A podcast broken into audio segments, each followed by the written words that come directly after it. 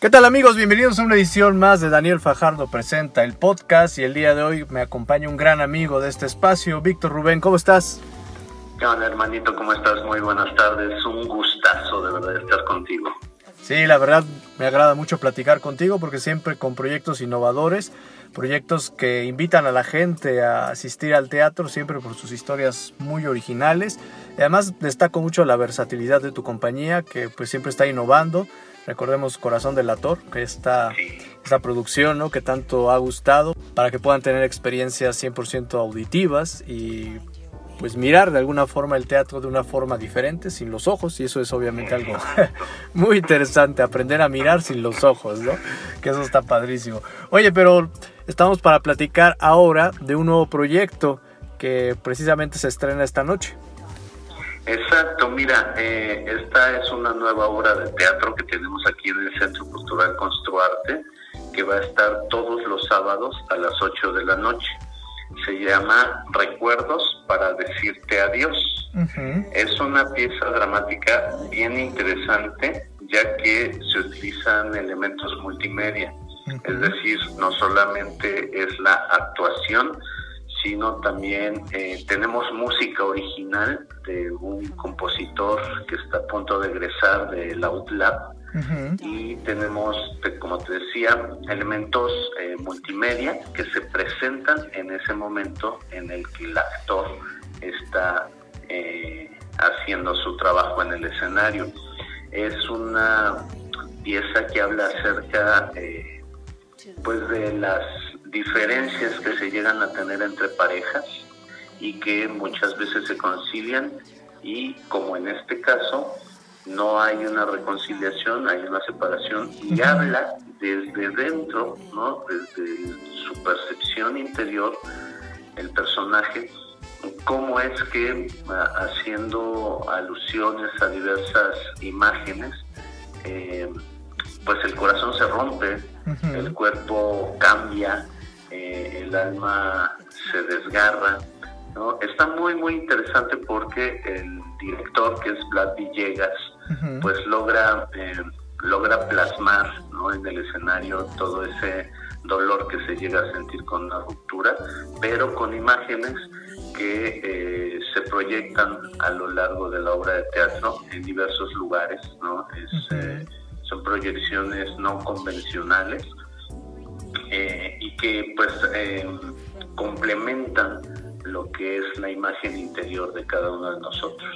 Wow, y es que no veo algo tan más impactante que los recuerdos, ¿no? Los recuerdos que pueden ser felices, los recuerdos que pueden ser tristes, dramáticos, pero una historia basada precisamente en recuerdos y además pues verlos y entender el reflejo que estos tienen en el presente del actor o de la actriz o del personaje, pues debe ser durísimo. Sí, sí, finalmente creo que todos hemos en algún momento de la vida tenido una ruptura, ya sea de pareja, de amistad, en el trabajo, eh, de manera personal, ¿no? en la familia, etcétera. Y esto deja cicatrices, deja huellas. Eh, el análisis que se hace dentro de esta obra de teatro, bueno, específicamente es con una pareja, pero se aplica, puede aplicarse en cualquier momento, ¿no? Eh, me parece una manera muy, muy interesante de tratar el tema. Claro. Ahora, ¿qué piensas que pueda dejar en el espectador, sin pensar que sea un teatro moralista o que alguien encuentre como la razón para regresar con su pareja cuando ve esta historia? No, no siempre, no siempre es así, ¿no? Pero, ¿qué, ¿qué, experiencia crees que le va a dejar a las personas mirar este proyecto ya con toda esta magia del audiovisual y pues, obviamente las, la representación que se muestra en el escenario? Mira, nosotros aquí en el Centro Cultural Construarte tenemos como misión crear experiencias que alimenten el espíritu y la imaginación del espectador y de los alumnos. Por lo tanto, esto, más allá de una obra de teatro, que sí lo es, eh, con un texto dramático, una dirección, una producción, es una experiencia que vas a vivir. Y como te decía hace rato, pues si finalmente todos hemos en algún momento de la vida tenido una ruptura, eh, en este caso amorosa, el verlo plasmado, el verlo eh, ilustrado con otra persona, tal vez en otra historia, pero finalmente reflejados, hace en nosotros, dentro de nosotros, eh, como si fuéramos una Coca-Cola agitada, ¿no? Eh, salimos movidos, salimos tocados, que finalmente esa es nuestra misión aquí en Construarte, a través de las obras de teatro, a través de los talleres, tocar a la gente, eh, meternos dentro de su cabeza, dentro de su corazón, eh, hacerles un chaca-chaca, y que el público salga movido, cuestionado por todo lo que sucede aquí, por la historia, y que más allá de que se lleven una respuesta, porque pues no vamos a hacer eso, no podemos hacer eso y no es nuestro objetivo responder, más bien que se lleven muchas preguntas, muchas cuestiones y que él y que ella las resuelva, las responda si quiere, ¿no? También ahí hay una voluntad. Claro. Si quiere bueno, va a haber un diálogo interno o un diálogo con la persona con la que vengan eh, y de ahí va a salir una respuesta. El objetivo eh, finalmente del arte, del teatro en específico, no es responder, sino preguntar. preguntes, preguntes, preguntes, y las respuestas, bueno, van a salir solitas. Entonces sí, sería muy, muy grato que el público salga con muchas preguntas acerca de, de su ser, eh, y que poco a poco, si lo considera pertinente, las vaya respondiendo de acuerdo a sus, a sus intereses o a sus creencias. Claro, y eso es una de las grandes ventajas que siento el arte todavía nos puede aportar, sobre todo en una sociedad que cada vez es más insensible, que inclusive viendo televisión y viendo películas y superproducciones de millones de dólares ya a veces ya ni nos mueven. El hecho de que una obra de teatro local en un escenario pues, relativamente pequeño, porque así se diseña para generar una mejor experiencia, pues te pueda mover, eso la verdad ya es un, gran mérito. Sí, no, es una promesa, van a salir eh, movidos, van a salir tocados, porque amén de eh, la buena producción, de la buena dirección, el actor Israel McQueen pues es, es eh, una persona con muchísimo talento. Eh, había estado en stand-by por cuestiones personales, pero ahora que está retomando con nosotros su labor como artista, vaya, vaya que sí se ha dejado eh, llevar ¿no? por la emoción y es, es muy profesional en ese sentido, Israel McQueen. Ok, ¿y quién más aparece en escena? Es un unipersonal. Entonces, como actor, solamente aparece él. Hay otras eh, apariciones, pero sí son eh, virtuales, son apariciones eh, por el multimedia. La dirección corre a cargo de Vlad Villegas, la producción de, a cargo de mí, Víctor Rubén, la mercadotecnia que está por Viridiana Méndez y bueno, ya la producción general por Construarte. Perfecto, ahí están todos los créditos. ¿Qué fechas va a estar y cuál es la dirección del foro? Ok, vamos a estar todos los sábados a partir de este sábado a las 8 de la noche. Eh, y de ahí, bueno, hasta que el cuerpo aguante o el público deje de venir. y la dirección del Centro Cultural Construarte es eh, calle Citlantepec, número 15, en la colonia La Paz. Estamos a dos cuadras de la Fuente de los Frailes de la Avenida Juárez, sobre el Boulevard Atlisco. Antes de llegar a las oficinas del IMSS hay un parque muy, muy, muy grande que se llama José María Morelos. En ese parque estamos, ahí se ve luego, el letrero enorme de el Centro Cultural Construarte. Y bueno, googleenos en todas las redes sociales como Construarte Teatro o Teatro Construarte. Y ahí también aparece nuestra dirección o en un caso ya también eh, que pueden acceder pues a través de nuestro WhatsApp en el 2224 569655 Ahí nos pueden pedir la dirección, los informes de los talleres que tenemos, de las obras de teatro y con muchísimo gusto los respondemos. Perfecto. Oye, ¿qué otros proyectos tienen ahorita en cartelera? Y también aprovechando si habrá curso de verano, porque también para los chicos siempre acostumbran tener un curso de verano contigo. Y aprovechamos la entrevista para tocar el tema. Oye, pues sí, muchas gracias, mi hermano. Eh, mira, la cartelera va a quedar así, viernes vamos a seguir con la comedia romántica Sed de Amar y otras enfermedades congénitas. El sábado se queda la obra de teatro Recuerdos para decirte adiós. Y los domingos a las 5 de la tarde seguimos con Corazón del Ator porque nos la siguen pidiendo afortunadamente. Es una experiencia sensitiva donde el público entra con los ojos vendados a percibir una obra de teatro. No la ven, solo la escuchan, la viven y la sienten. Domingos a las 5 de la tarde es para toda la familia. Es un texto clásico de Edgar Allan Poe. Bueno, pues los esperamos con mucho gusto. Y en cuestión a los talleres, todos los días tenemos talleres desde las 9 de la mañana hasta las 9.30 de la noche, en diferentes horarios, eh, porque son para eh, dirigidos para diferentes eh, edades. en, las, en las mañanas por lo regular están los abuelitos, al mediodía están los adultos, los jóvenes y los niños están en las tardes y los fines de semana, y en las noches nuevamente los adultos que, que trabajan durante el día. Y estos talleres son de actuación, de esgrima, de literatura, de creación literaria. Tenemos de clown, que ese es un, taller maravilloso, donde a través de nuestros defectos vamos creando un personaje que al mismo tiempo que nos alivia, también provoca eh, alivio en, los demás, en las demás personas que, a quienes se lo presentamos. Eh, y sí, el curso de verano que inicia eh, ya en vacaciones, el, 18, me parece, el 18, y está terminando el 25 de agosto. Eh, este, este curso de verano que está dirigido a los niños desde los 4 años hasta los jóvenes de los 17 años es temático. El tema de esta ocasión es una web serie, es decir, eh, los alumnos van a actuar su primera web serie que la vamos a tener en Alfombra Roja el último día del curso de verano y se va a presentar en un cine de aquí de la ciudad de Puebla para toda la gente que quiera verlo. Eh, ya tenemos nuestra casa productora, eh, ya tenemos el guionista, que es un guionista de la Ciudad de México, que se dedica a escribir guiones para Netflix es Francisco Olivier. Eh, ya tenemos a los maestros de actuación, el maestro de danza, porque también eh, esta, esta web serie pues va a ser muy con una temática muy joven, muy de chavos, muy que les gusta el baile, el relajo, eh, y bueno, está totalmente dedicada para ellos.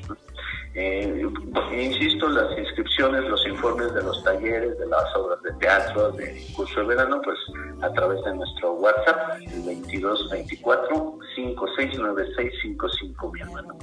Perfecto, pues ahí está muy completa la, la información y, y, por supuesto esto amerita para otra entrevista lo de la web serie. Yo creo que sí, la verdad está bastante complejo el proyecto, porque tiene mucha, mucha gente trabajando ahí, yo creo que va a ser una experiencia padrísima.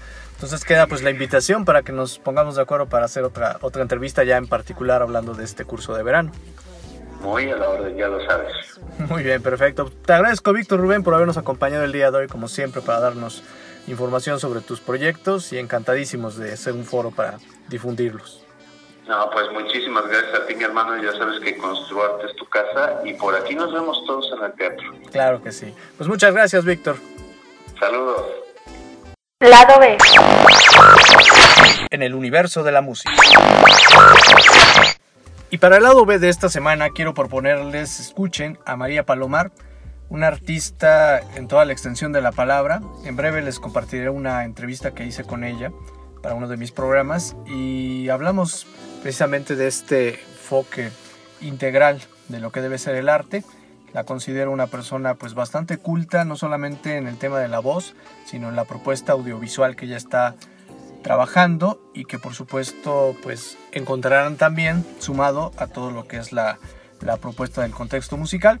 Así que los dejo con esta cantante emergente que sin duda pues está trabajando muy muy fuerte para ganarse un lugar en el medio de la música.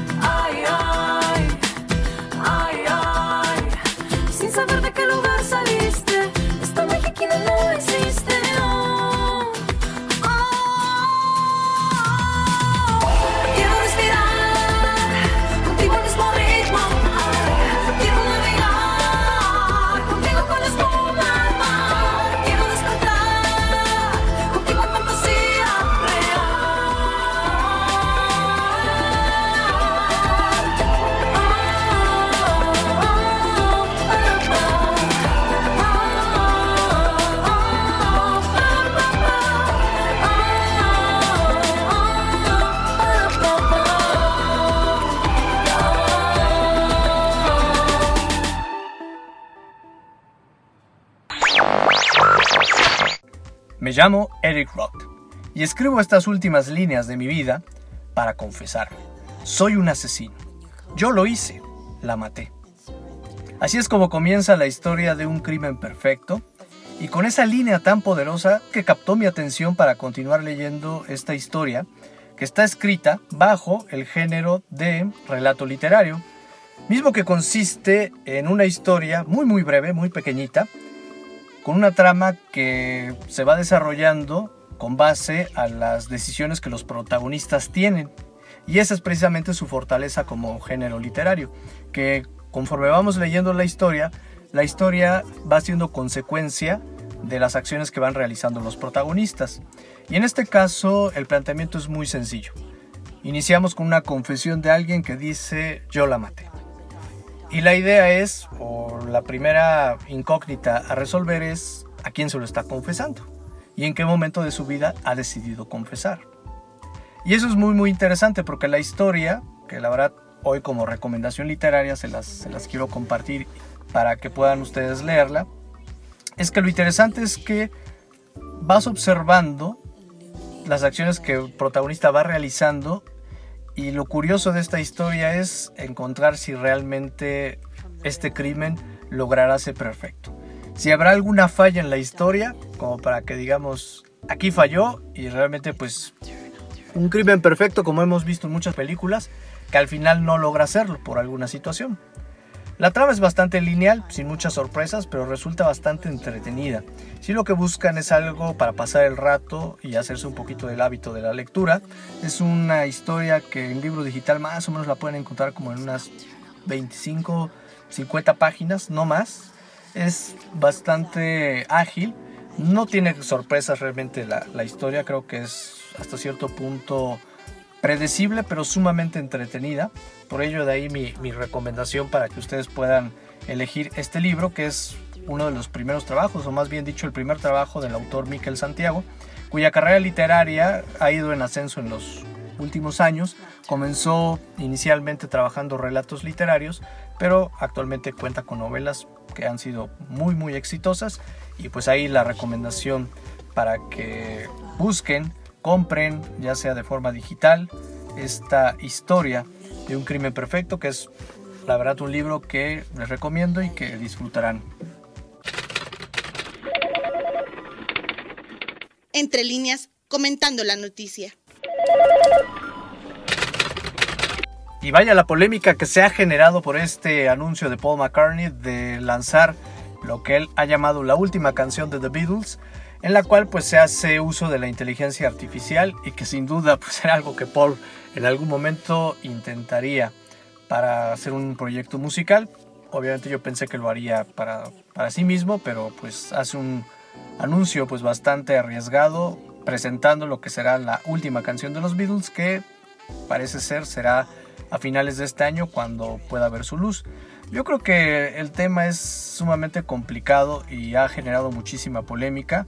Creo que el tema de The Beatles, pues, y sobre todo pues, ese trabajo, ese ímpetu de Paul McCartney de, de tratar de sacar algo nuevo de parte de la banda, pues es un poco esta nostalgia por un proyecto musical que creo pudo haber dado más, indudablemente.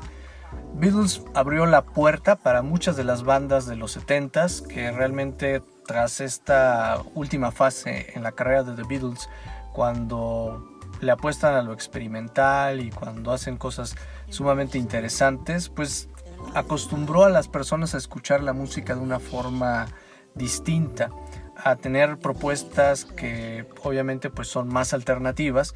Y creo que ese es el gran logro que logran de The Beatles, precisamente el abrir la mente de las personas como para escuchar otro tipo de, de, canciones.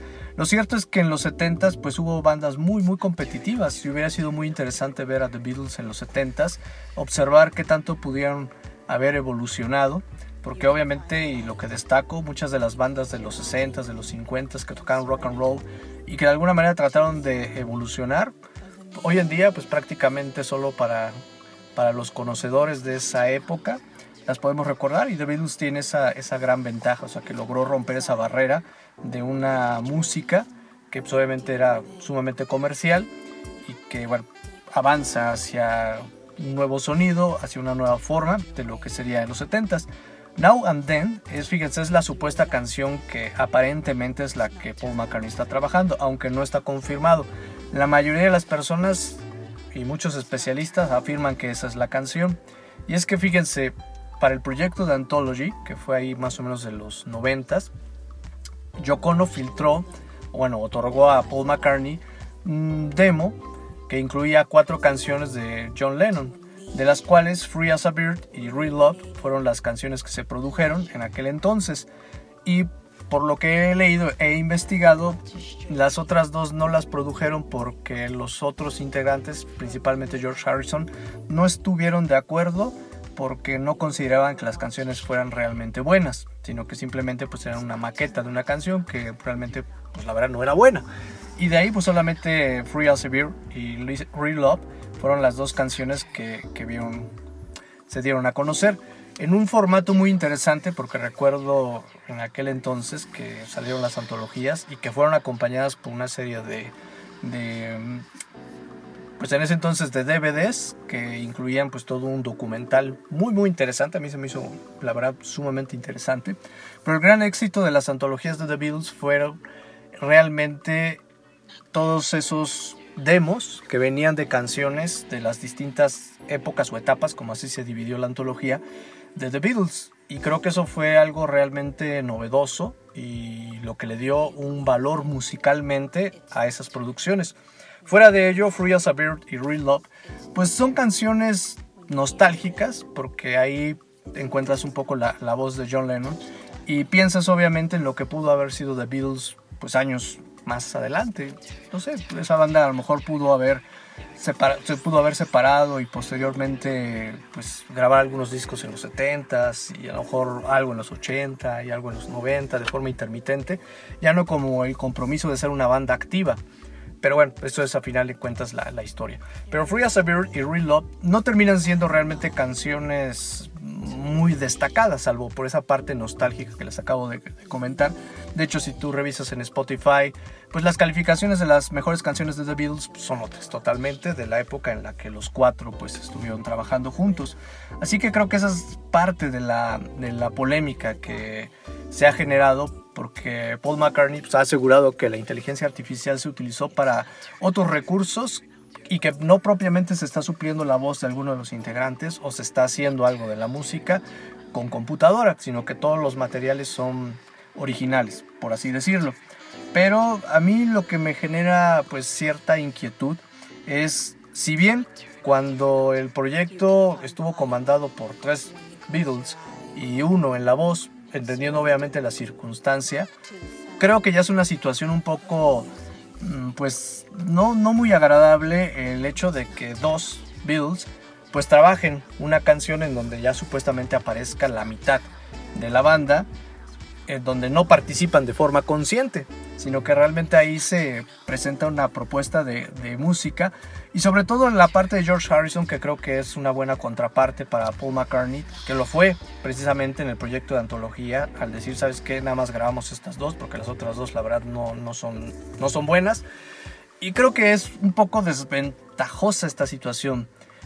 Incluso podemos ver este tema de Let It Be Naked, que fue la versión pues arreglada de Paul McCartney del disco Let It Be, que él sugirió y que nunca estuvo de acuerdo cuando Let It Be fue lanzado, que pues, obviamente sabemos muchos la historia de ese disco, que fue un disco bastante polémico porque pues terminó siendo un disco que se terminó por compromiso más allá de y que además se contrató a un productor que en aquel entonces pues Paul McCartney no estaba muy de acuerdo con, con él y a final de cuentas él fue el que se encargó de hacer ya la masterización final y obviamente Paul McCartney no quedó satisfecho con, con ese tema, aunque pues como ya estaban de pleitos, los otros Beatles dijeron, ¿sabes qué? Sí, se firma y vámonos, ¿no? Así queda el disco. Entonces él arregla el Let It Naked y pues, obviamente hay muchas críticas sobre esta reparación de las canciones, que es muy mínima, la verdad yo lo escuché y son, son ciertos detallitos, pero bueno, la gente dijo, ¿sabes qué? Esa es la pieza que grabaron los cuatro, que los cuatro en su momento con acuerdo y desacuerdo fue como quedaron, entonces pues no le metan mano a esto. Por eso es esa parte de que me genera ruido un poco con esta última canción. Yo lo puedo mencionar así, o sea, una canción necesaria realmente, o sea, The con la carrera que han tenido y la manera en cómo cierran toda esta historia, pues siento que es una canción innecesaria, no siento que realmente pueda superar algo de lo que hicieron cuando estuvieron juntos con sus discos clásicos y si no puedes hacer algo que supere lo que se hizo en el pasado, realmente tiene sentido.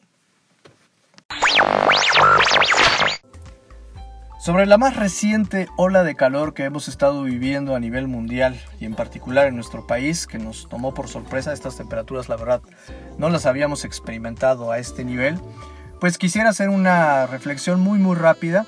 Fíjense que había leído, o hace tiempo más bien asistí a una conferencia en donde se hablaba, era una conferencia de temas ambientales y la exponente mencionaba algo que me llamó muchísimo la atención cuando dijo, Hoy se nos ha agotado el tiempo para tomar acciones que puedan evitar el cambio climático. Hoy vamos a empezar a vivir las consecuencias de no haber realizado las acciones que debimos haber hecho hace 20, 15, 10 años.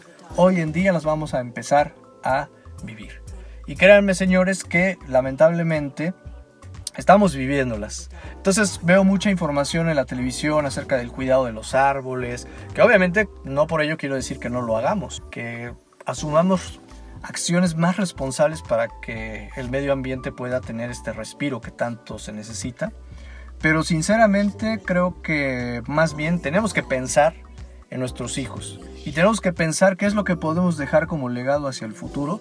Porque realmente lo que podamos hacer, no solo esta generación, sino las que vienen, a duras penas van a poder revertir un poco los daños que hemos hecho a nuestro planeta y que obviamente las consecuencias las vamos a empezar a vivir de formas más drásticas. Sequías, lluvias y un montón de cosas que hemos estado viendo en las noticias y que no podemos quedar ajenos a estos temas porque en realidad estas son las consecuencias de las generaciones pasadas que no se tomaron en serio hacer las acciones necesarias para que pudiéramos evitar esta consecuencia climática que estamos viviendo en la actualidad.